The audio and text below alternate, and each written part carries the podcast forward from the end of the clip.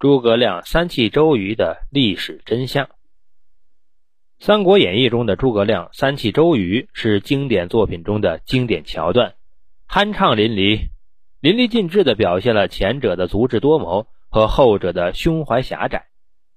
咱们先看一看，在罗贯中笔下，孔明先生是怎样故意欺负公瑾同志的。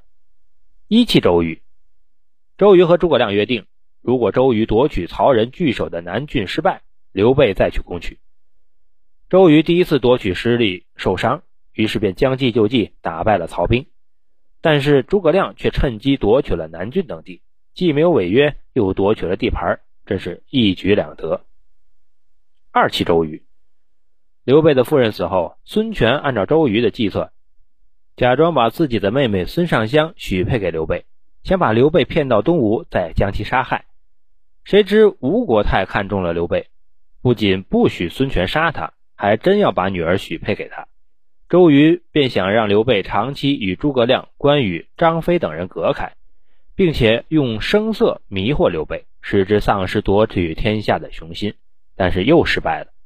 诸葛亮随后使计让刘备安然回到了荆州，并且让周瑜中了埋伏，还叫士兵高唱“周郎妙计安天下，赔了夫人又折兵”，嘲讽周瑜。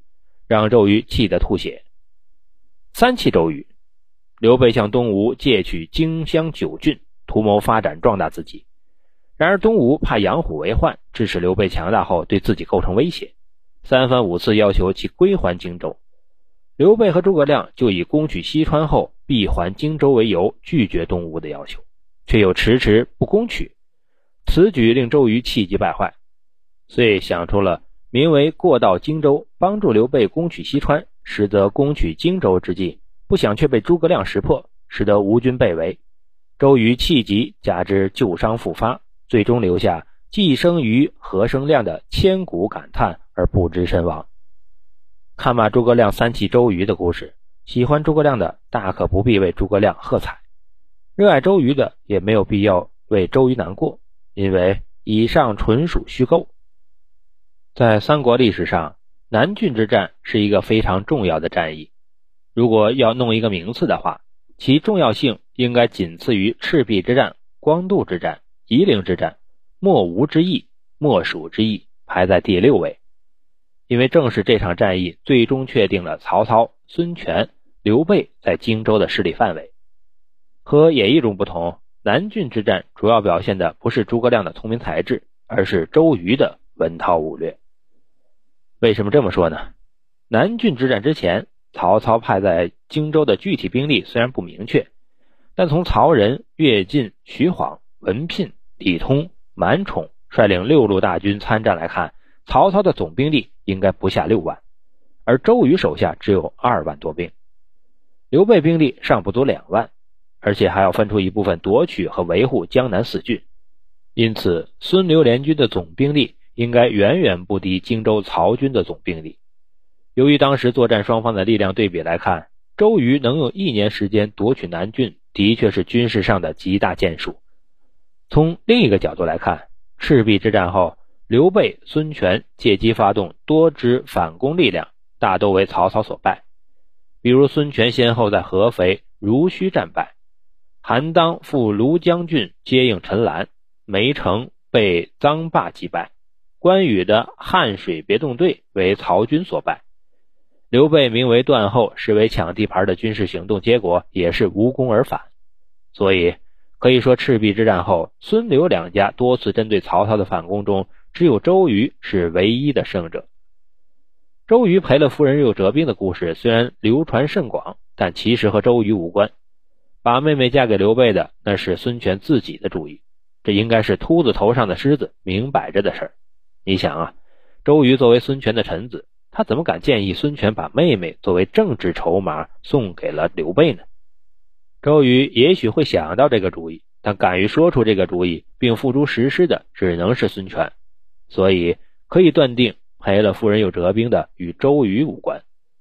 史书上有相关的记载，孙夫人乃孙权之妹，刘备定荆州时，孙权对其十分畏惮，于是进妹于刘备为夫人。重固盟好，孙尚香才杰刚猛，有诸兄之风，身边士兵百余人，皆亲自执刀侍立。刘备每入，心内常觉凛然惊惧。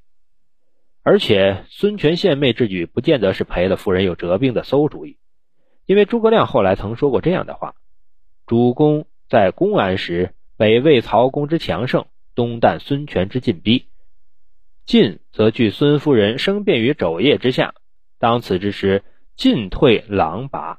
这就等于说，孙夫人在刘备身边，就好像是一颗随时会爆炸的定时炸弹，弄得刘备紧张兮兮，颇为狼狈。至于周瑜欲以假于灭国之计杀死刘备，拿回荆州，以至于中了诸葛亮之计，忧愤而亡，也是罗贯中的虚构。周瑜确实提出要攻取西川，但并非想以夺取西川之名夺荆州之实，而是真真切切的做了一番规划的。而且他的战略谋划和诸葛亮的隆中对有异曲同工之妙。具体说来是这样的：与奋威俱进取蜀，得蜀而并张鲁，因刘奋威固守其地，好与马超结缘；与还与将军据襄阳以击操，北方可图也。孙权对周瑜的隆中对非常欣赏，当即表示同意。于是周瑜动身回江陵。打算为出征做一番踏踏实实的工作，不幸中途染疾，病逝于巴丘，享年三十六岁。周瑜病逝前仍不忘其国事，心系统一，给孙权上书曰：“当今天下方有事义，是余乃心夙夜所忧。原至尊先虑未然，然后康乐。今既与曹操为敌，刘备尽在公安，边境密尔，百姓未富。”宜得良将以镇抚之，鲁肃智虑足任，其以待于于允备之日所怀尽矣。这才是周瑜真正的遗言，表现的非但不是不能容人的狭小气量，而恰恰是举贤荐能的坦荡胸怀。事实上，在诸葛亮三气周瑜的这个历史时间段内，两人根本就没有打过照面。